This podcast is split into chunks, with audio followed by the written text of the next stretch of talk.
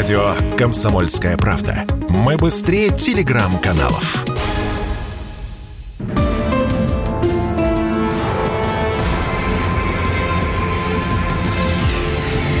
Авиаистории.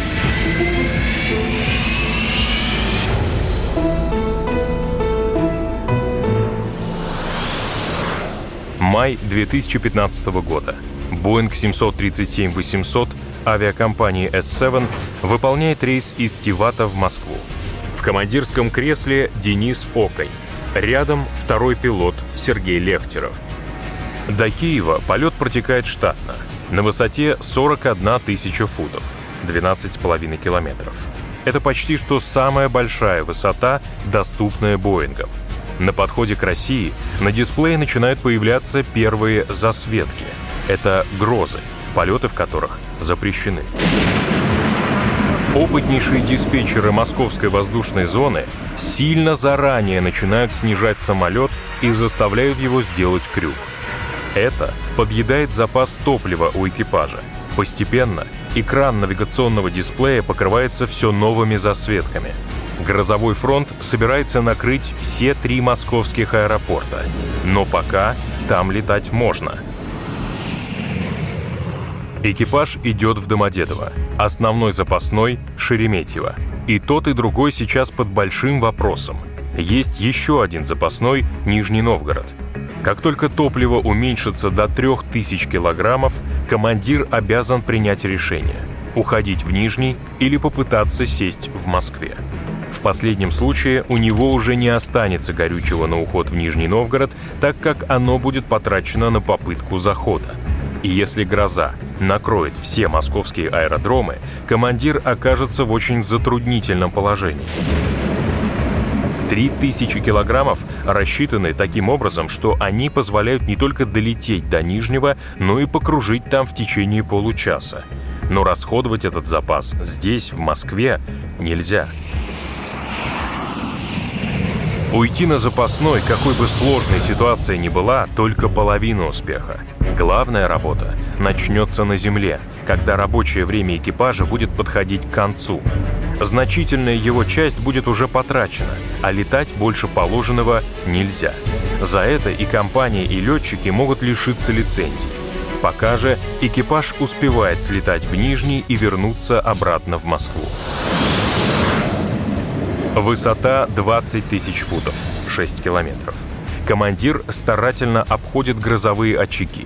Впереди точка Аксиньина. Именно на ней топливо подойдет к критической отметке 3000 килограммов, и надо будет принимать решение – садиться в Москве или уходить в Нижний Новгород.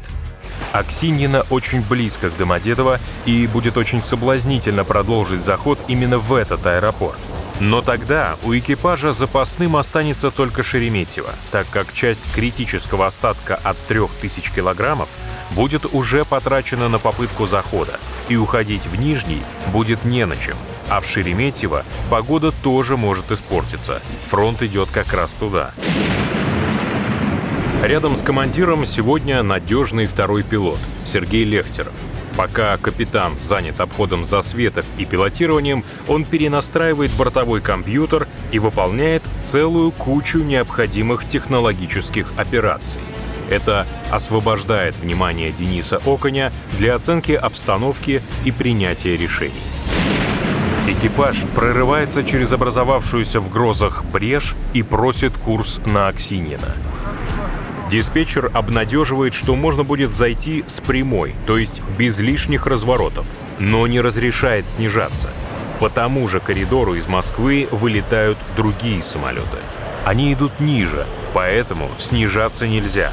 А лайнер уже над Оксинина, и высота на 6000 футов выше положенной, то есть на 1800 метров.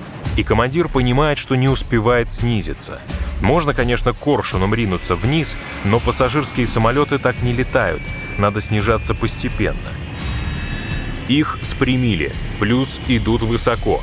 Образовавшийся запас по топливу экипаж решает потратить на то, чтобы сделать круг в надежде снизиться и зайти на посадку. Экипаж разворачивается, чтобы сделать круг. Опять приходится прорываться через фронт. Вжимаясь в кресло от болтанки и вспышек молний, капитан снова находит лазейку и снова берет курс на Аксинина. Их немного снизили, как раз настолько, чтобы соблазнить возможностью захода. Теперь экипаж на 4000 футов выше нужного профиля. Это тоже много, но и дальнейшего снижения диспетчер не дает. Внизу из Москвы вылетает целая толпа самолетов. Кроме того, он сообщает, что в Домодедово три борта ушли на второй круг. Это значит, что там полыхает гроза. Шереметьево тоже тревожно светится на радаре желтым цветом. Взгляд на топливо — 3000 килограммов. Уход в Нижний Новгород. Второй пилот объявляет диспетчеру о принятом решении и, как это часто бывает, сразу же другой самолет объявляет об уходе на запасной. Экипаж прорывается между грозовых очагов и, наконец, облака выталкивают его в синее небо. На топливомере правого бака загорается желтая надпись «Low» — «Малый остаток топлива». Капитану впервые в жизни приходится видеть эту лампочку в действии. Вскоре такая же загорается и на левом баке. Но все под контролем. По расчетам, к моменту приземления у экипажа останется 1200 килограммов. Это чуть более чем на полчаса нахождения в воздухе. Пилоты пытаются согласовать полет прямо на аэродром, минуя схемы, но диспетчер не идет навстречу. Борт пересекает запретную зону. Конечно, если бы была другая ситуация с топливом, пришлось бы наплевать на все зоны и лететь сквозь них, поимев после проблемы с прокурором. Наконец, самолет приземляется в Нижнем Новгороде. Некоторые пассажиры интересуются возможностью сойти здесь. Им нужно в Казань, а до нее отсюда рукой подать. Но пограничники отказывают. По отдельности растамаживать пассажиров и багаж они не могут, только целиком весь рейс. Он ведь международный. Чтобы заправиться без выгрузки пассажиров, нужно подогнать пожарную машину и два трапа. Таковы правила безопасности. Аэропорт обеспечивает все эти три удовольствия, и через час самолет готов к вылету. Но тут выясняется, что их не выпустят. Аэропорт закрылся. На полосе нашли вспучившуюся бетонную плиту и будут ее ремонтировать. А ведь можно было прилететь сюда на остатках керосина и узнать, что он закрыт.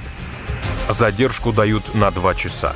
Капитан отчетливо представляет себе весь этот процесс. Ведь плиту недостаточно уложить обратно. Ее надо залить, дать время высохнуть, а для начала организовать технику и людей.